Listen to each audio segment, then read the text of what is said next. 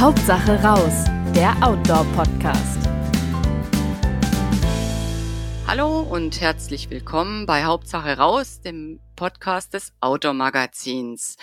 Ich freue mich ganz besonders, dass wir ähm, heute den Radreisespezialisten Thorsten Brönner zu Gast haben.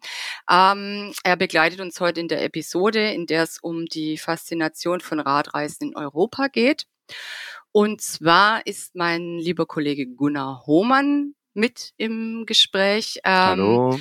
Hallo, äh, der äh, die Fragen stellen wird und ich werde ein bisschen moderieren. Mein Name ist Kerstin Rothardt. Ich bin in der Reiseredaktion genau wie der Gunnar tätig, schon etliche Jahre für Outdoor. Und äh, wir freuen uns jetzt drauf, mit Thorsten Brönner zu sprechen. Hallo Thorsten. Hallo an alle Zuhörer. Hallo Thorsten. Thorsten, warst du heute schon Radfahren? Leider noch nicht. Und also ich mache es meistens so, dass ich halt früh und äh, bis nachmittags arbeite und mir dann Zeit nehme zum Radfahren oder Joggen. Also mhm. quasi als äh, Pause dann quasi für den Kopf. Und ja, das hat sich bewährt. Eigentlich so mache ich das meistens. Und wie kommst du im Frühling in, in Radschwung oder fährst du den ganzen Winter durch? Also ich versuche es eigentlich im Winter äh, durchzumachen. Die Temperaturen lassen es oft zu. Manchmal gehe ich aufs Joggen äh, noch zusätzlich oder ich habe jetzt einen Heimtrainer, da gibt es auch gute ähm, Optionen, wo man mit anderen Radlern weltweit radeln kann. Und da kann man sich auch recht fit oder auch motivieren so dazu. Ja. Ah, ist das Strava, oder? Äh, Zwift mhm. ist es die Plattform, aber da gibt es mehrere. Da ist man halt in virtuellen Welten unterwegs. Der Puls wird aufgenommen, die Wattzahl gemessen und so fährt man dann mit Radlern weltweit zusammen oder viele auch aus Deutschland sind die Fernen immer dabei. Und ja, also mich motiviert es zum Beispiel, ja. Mhm, mhm.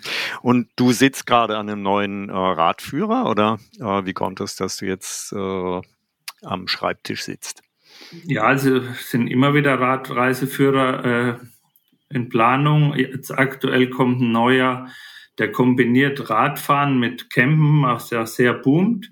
Und zwar ist mein, meine Aufgabe in dem Buch, äh, Tagestouren zu kreieren, deutschlandweit, mhm. wo dann an einem Campingplatz starten und enden, dass sich die Leser halt die schönen Plätze raussuchen und ich beschreibe halt die die Radrouten. Also ich kenne Deutschland eigentlich alle Bundesländer von den Radfernwegen mhm. und daher weiß ich, also ich habe recht gutes Kartengedächtnis, weiß ich eigentlich, wo es am lohnendsten ist und das ist eigentlich ein richtig schönes Projekt. Mhm. Wo ist es denn am lohnendsten in Deutschland, wenn man jetzt so eine Tour machen möchte, gerade in Verbindung mit Camping? Ja, also die Seen in Ostdeutschland finde ich sehr schön, die Ostseeküste oder wo es dann ruhiger ist, ein bisschen die Mittelgebirge. Da muss man halt dann schauen, wo man radelt. Da baue ich dann gerne die Flüsse mit ein. Da sind die Routen gut ausgebaut und weniger höhenmeterlastig. Also, aber mhm. es, eigentlich jedes Bundesland hat seine schönen Ecken. Man muss sie dann nur aufzeigen. Also, ja. Mhm. Und wo um, ist ähm, es am wildesten? Das hätte mich nämlich interessiert, was der äh, deiner Meinung nach wildeste Radweg Deutschlands ist. Ähm, der eiserne Vorhang finde ich sehr, sehr spannend, weil der springt von Mittelgebirge zu Mittelgebirge, folgt ja der innerdeutschen Grenze oder der Grenze, wodurch Europa verlief. Und da im Grenzland findet man eigentlich immer auch an den Rändern von Deutschland, da ist dünn besiedelt, da mehr Natur und also nicht nur das Hochgebirge, sondern auch in den Mittelgebirgen sind es eigentlich richtig spannende Touren. Man muss halt schauen, wo man als Radler dann hinkommt. Also mhm. Also Wanderer kommt man ja oft näher hin, aber man ist schon als Radler auch gut drin mhm. in der Natur. Und du bist seit 2005 schon freier Autor und Fotograf und gewissermaßen Radprofi. Ähm, wie kam das denn? Also ich bin eigentlich schon seit Kindheit äh, mit dem Fahrrad unterwegs und ich habe halt immer einen Weg gesucht, das zum Beruf zu machen. Und ich habe halt schnell gemerkt, weil ich auch äh, es ging los mit Zeitungsartikel geschrieben habe in Lokalzeitungen und das ist recht gut gelesen worden. Und dann kamen Magazinaufträge und Bücher dazu und es greift halt bei mir schön eins ins andere über. Dass ich halt auch die Fotos mitmache, die Touren selber plane. Und ich glaube, das schätzen die Leser halt auch, dass ich die Touren aus Sicht von Radlern schreibe, selber fahre. Also ich, ich schreibe, was mir gefällt und ich denke auch, dass es den Nerv der Leser trifft quasi. Und also ich kann mich für die leichten Flussradwege begeistern, wo die Leser sehr oft unterwegs sind, gerade für die Bücher, aber auch sportliche Bikepacking-Reisen in fernen Ländern, auch sowas mache ich total. Ja. Mhm. Deine erste Radtour hast du schon mit elf unternommen, habe ich gelesen. Wo ging die denn hin? Also das war mit dem Verein, da waren mal viele Kinder unterwegs, ein paar Betreuer und Begleitfahrzeug, wo das Gepäck drauf war, Zelte und so. Und da ging es, also ich bin im Spessart aufgewachsen, am Fluss Main in der Mitte Deutschland, da ging es ins Nachbargebirge in den Odenwald. Und später folgten dann Touren zum Bodensee, während der Wende nach Berlin, Prag, Budapest, ans Nordkap. Also verschiedene Ziele und da kam eigentlich die große Liebe zu Europa mit dem Rad äh, zu erleben. Ja. Mhm. Und wie viele Kilometer hast du inzwischen auf dem Tacho? Also so grob 350.000. Ich habe mal nachgezählt, 222 Radreisen sind es aktuell. Und da kommen jedes Jahr halt ein paar dazu. Mhm. Ja. Mhm. Also ich bin langsam unterwegs, aber man sieht es recht gut aus dem Fahrradsattel, was man bereist. Was heißt langsam unterwegs? Ja, sagen wir mal 15 bis 25 km/h, je nach Strecke und gerade berghoch kriegt man sehr viel mit. Also ich fahre auch gerne in die Berge und ja. Mhm, du hast früher also, auch äh, so extremere Rennen ähm, mitgemacht, Ötztal-Marathon und solche Sachen, oder? Ja, die, die Veranstaltung gibt es ja jetzt immer noch und sind auch mhm. noch beliebter wie damals. Mhm. Äh, da waren wir auf Touren ähm, in Frankreich, Italien oder Ötztaler und also ich komme eigentlich, hatte auch eine Zeit, wo ich viel Rennrad gefahren bin, viele Kilometer. Und ja, das ist immer noch ein bisschen drin, also die lange, die langen Strecken zu fahren. Und wo es geht, baue ich das auch mit in die Radreisen ein. Mhm. Und, und wie lang sind so deine Etappen in den Führern? Hast du da einen bestimmten Richtwert, dass du sagst, Entschuldigung, die sollten nicht länger als 70 Kilometer oder sowas sein? Ja, so kann man es eigentlich sagen. Also viele Leser, wo jetzt die Bücher kaufen, sind eigentlich älter wie ich. Mhm. Und die sind gemütlicher unterwegs, die nehmen sich Zeit, auch ein bisschen was zu genießen, eine Besichtigung am Tag. Und also ich schätze sogar nur 60 Kilometer. Und die jüngeren Radler, die gehen dann gerne mal über die 100 raus und so. Und also schwer zu sagen, auch mit, mit den Höhenmetern dann und so. Mhm. Aber wer früh startet, kommt schon sehr weit, ja. Und wenn jetzt eine Etappe wirklich mal langweilig ist, was es ja auch geben soll, wie vertreibt man sich da die Zeit? Also manche Touren mache ich alleine und also da habe ich dann halt einen Podcast oder äh, Musik oder so, wo man sich drauflegen kann. Und das Gute ist, äh, mein aktueller Helm, der kann Audio abspielen, da bekommt man die Umgehungsgeräusche mit, also Autos, wo sich nähern und so.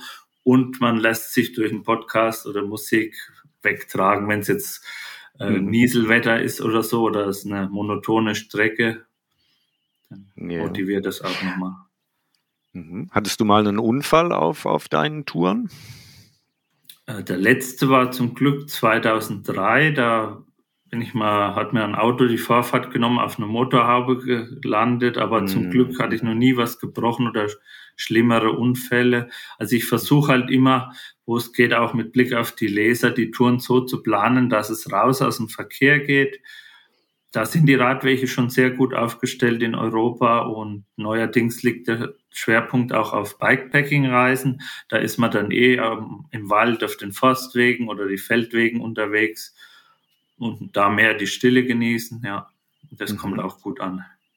Und wie schafft man es, dass einem nicht nach drei Tagen der Hintern wehtut?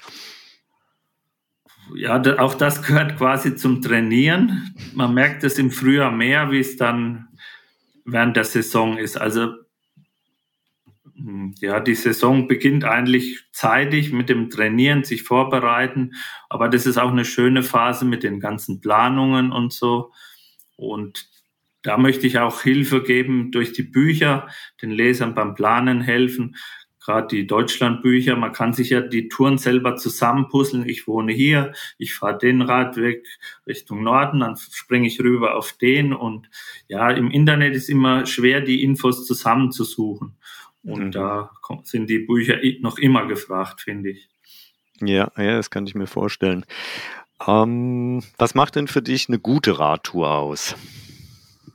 Also eine gute Radreise ist eigentlich, wenn ich irgendwo in was Neues eintauche, neue Landschaften, neue Städte, neue Kulturen kennenlerne.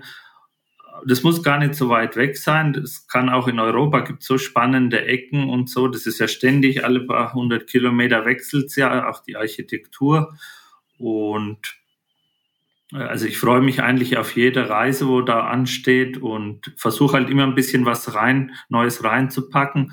Viele Touren haben sich mittlerweile schon überlappt, aber andere Jahreszeit, andere Fahrtrichtung und schon ist man wieder mit neuen Erlebnissen da.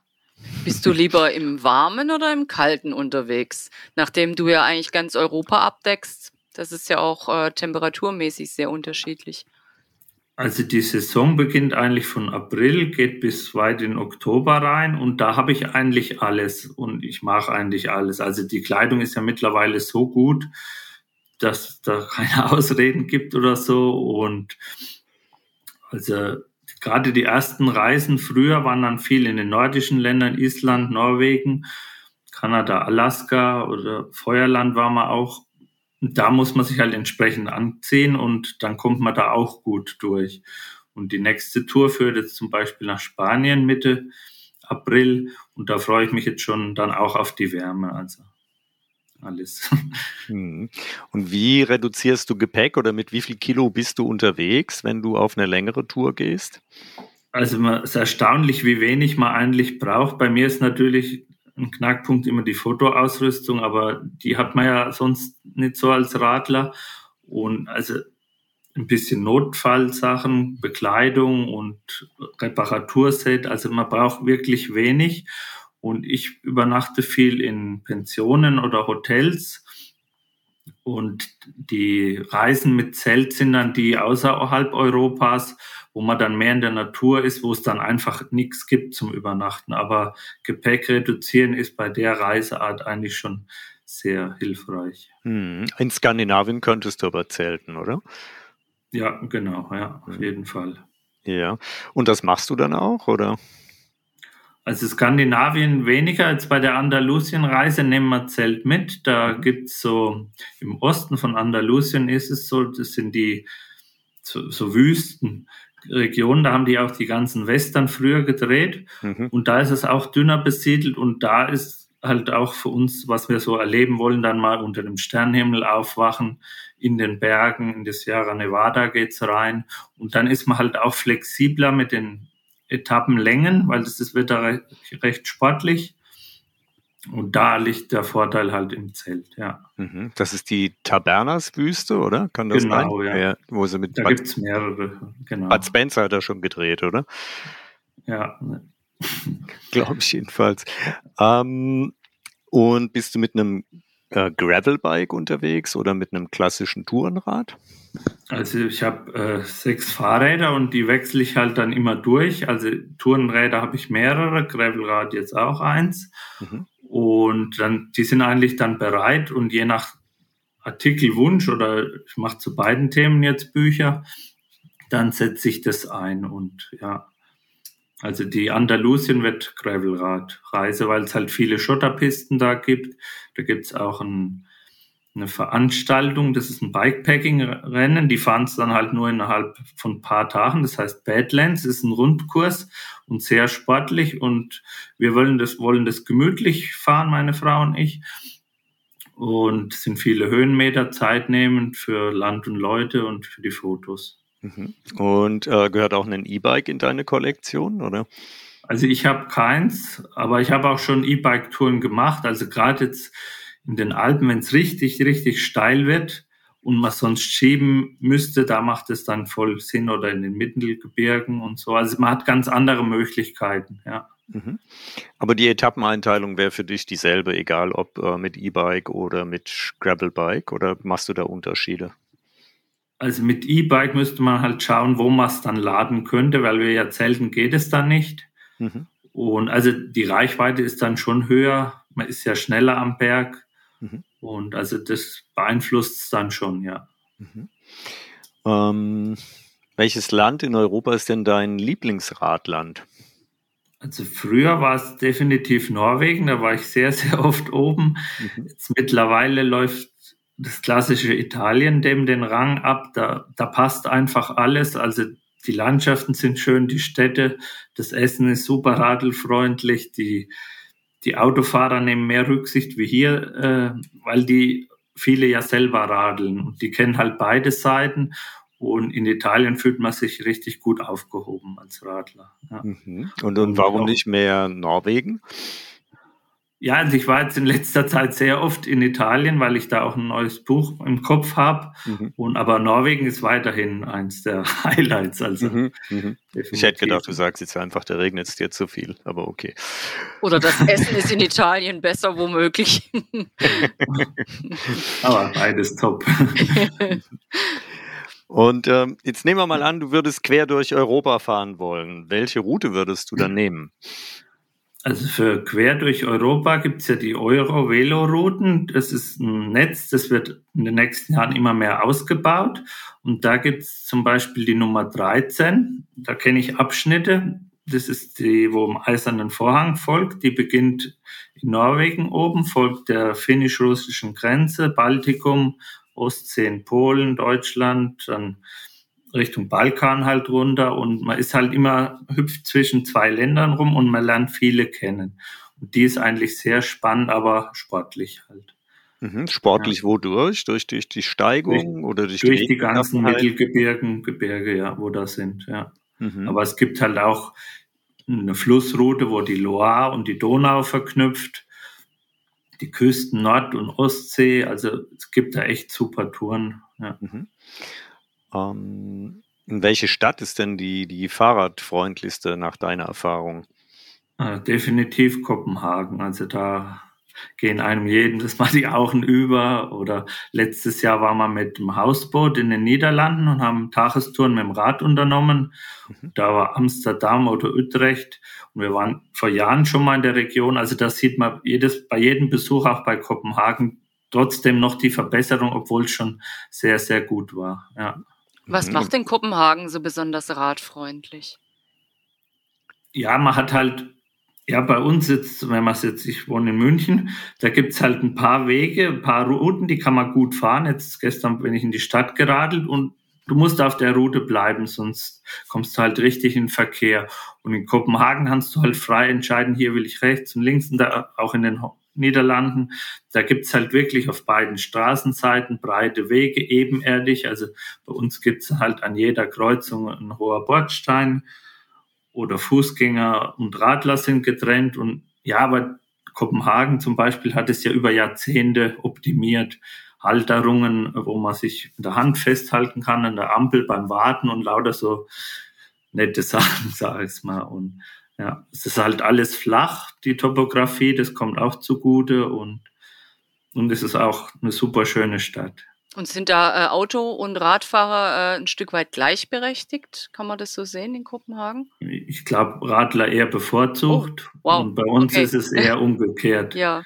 Ja. ja. ja. Aber es bessert sich ja zum Glück von Jahr zu Jahr auch bei uns. Was wäre dein Ratschlag an Bürgermeister und Bürgermeisterinnen in Deutschland? Was sollten sie zuerst ändern? Ja, die mehr Platz den Radlern geben oder barrierefreie Wege machen und also viele schauen ja auf die Radschnellwege, aber das dauert halt auch überall Jahre, auch die Planungen und so. Oftmals sind es halt die kleinen Wege und ja, also auch in den Büchern, ich empfehle es immer wieder, weil viele Radfernwege gehen ja in die Städte. Und da ist es eigentlich am besten, wenn man irgendeinem Fluss folgt, weil da gibt's eigentlich die Parks und da gibt's bestehende Routen. Und wenn man weiter in die Wohnsiedlung reingeht, da fehlt einfach der Platz, muss man auch zugeben, mhm. um mhm. den Radlern mehr zu geben. Und in den Niederlanden ist mir halt auch wieder aufgefallen, da ist der Platz oder man hat sich den Platz schon vor Jahrzehnten genommen und den Radlern gegeben. Genau, weil die Bevölkerungsdichte ist ja in Holland jetzt in den Niederlanden auch nicht ähm, geringer, sondern glaube ich sogar noch höher. Ja, und dort wird ja auch Auto gefahren und was halt aufgefallen ist, da ist dann auf der Straße die Markierung und die von den Radlern rechts und links ist genauso groß wie der schmale Rest für die Autos in der Mitte und die müssen dann halt beim Überholen warten zum Beispiel. Mhm. Und bei uns gibt's dann halt oft enge Überholmanöver oder Gedrängel ja. und das verunsichert viele oder hält viele vom Radfahren ab, habe ich die Erfahrung. Und ja. Mhm. Und ähm, wenn du vier Touren in Europa empfehlen solltest, und zwar in jeder Himmelsrichtung eine, was wären denn da deine Favoriten? Mhm. Also fangen wir mal im Norden an. Das wäre die Helgelandküste in Nordnorwegen am Polarkreis. Das Schöne ist da, man hüpft eigentlich von Insel zu Insel oder von Berggruppe zu Berggruppe. Und auf der einen Seite die Berge, auf der anderen Seite das Meer. Wenn man im Juni fährt, hat man dort die Mitternachtssonne und schöne Plätze zum Zelten. Und die Tour bin ich schon zweimal geradelt und immer wieder schön. Dann gehen wir mal nach Westen. Da versprechen wir sehr viel von dem Andalusien. Da gibt es auch viele stillgelegte Bahntrassen, die Via Verdes heißen die.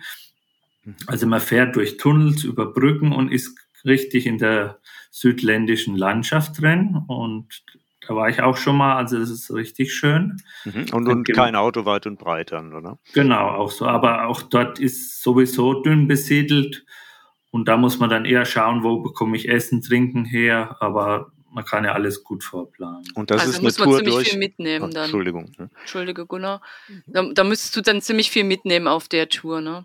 Ja, genau, da ist es eine Bikepacking-Tour, ist da ja. ist es dann wieder limitiert, was man an Taschen hat und vielleicht einen Rucksack noch mitnehmen, viel vor Ort essen und da ist dann wieder der Vorteil vom klassischen Trekking-Tourenrad mit Packtaschen, da kann man halt viel reinpacken und dann noch mal ein paar Tage überbrücken mit Essen und Trinken. Mhm. Vielleicht kannst du noch kurz den Unterschied zwischen Bikepacking und einem klassischen äh, einer klassischen Tour erklären? Also das Bikepacking ist halt, wenn man die Fotos anschaut, da sieht man schön, es ist alles im Rahmen dran oder am Rahmen, also hinter und am Sattel und im Rahmen und am Lenker. Und man ist viel schlanker, also man könnte auch, so wie es die Mountainbiker viel machen, auf Trails unterwegs sein, also einspurige Wege. Und die Trekkingradler können die volle Breite nutzen von Radfernwegen und mehr zuladen. Aber da geht es auch sehr gut, wenn man jetzt die Flüsse in Europa fährt. Da sind ja weniger Höhenmeter und das schafft man recht gut, auch selbst wenn man mehr Zuladung hat. Und mhm. beim Bikepacking definitiv reduzieren. Da sind die Taschen auch schon leichter. Und durch die wenige Packmaße, dann muss man sich selbst noch mal ein bisschen reduzieren. Also, ja. Ja. Gut, gut vorplanen. Okay, aber wir waren ja jetzt eigentlich, wir waren schon in Helgeland gerade unterwegs im Kopf und waren in Andalusien. Mhm. Und jetzt fehlt ja noch der Süden und es fehlt der Osten. So, also im Osten finde ich sehr, sehr schön das Baltikum. Entweder beim Inselhüpfen auf Saaremaa, Hyoma, das ist in Estland oben, oder die Küste mit der kurdischen Nährung. Oder wenn man eins südlicher geht, da gibt's im Osten von Polen die Green Velo Polen. Da hat man dann auch die Ostsee drin, Masuren, äh, verschiedene Nationalparks, Mittelgebirge im Süden und die ist halt sehr ruhig, aber auch auf stillgelegten Bahntrassen. Und man hat da die Weite vom Kontinent, von Osteuropa drin und das hat mir sehr gut gefallen.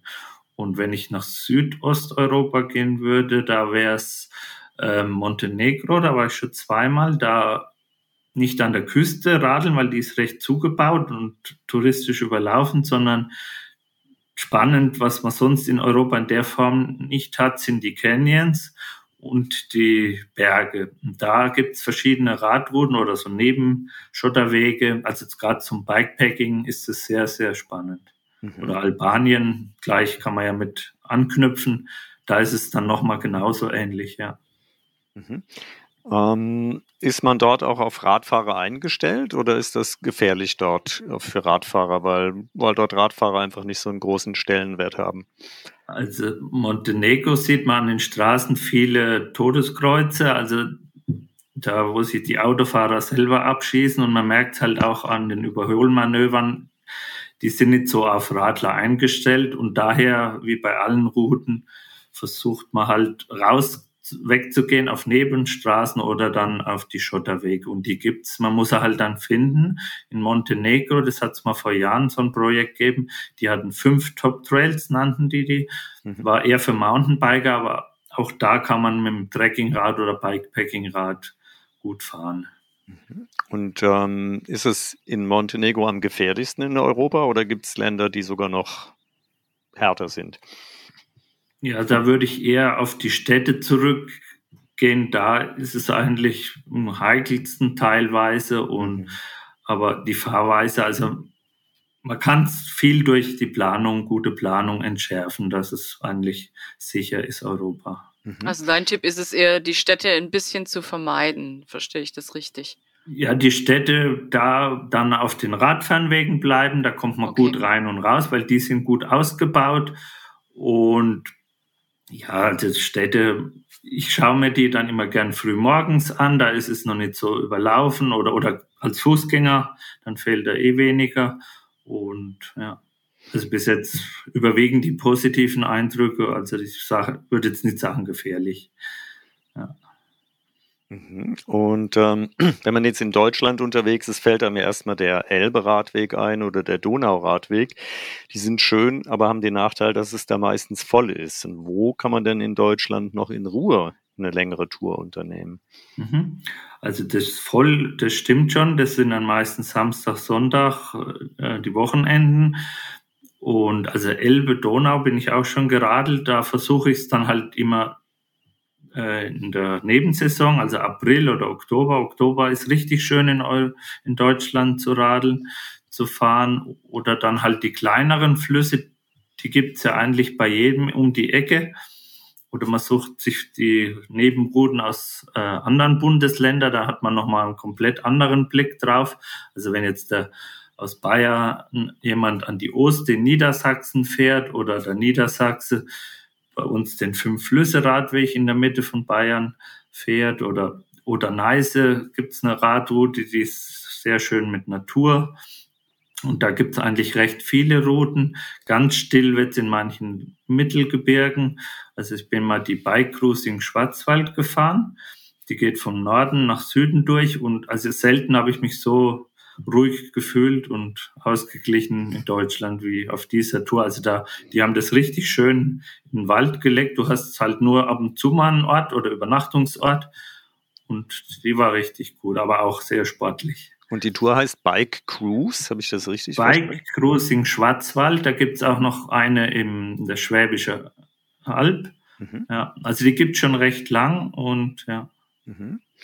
Und die haben aber natürlich ordentlich Höhenmeter, oder? Genau, ja. Also die war richtig schwer, weil die, ja, jeder Fluss, jeder Bach hat sich tief in die Landschaft reingegraben und dann geht's wieder richtig hoch.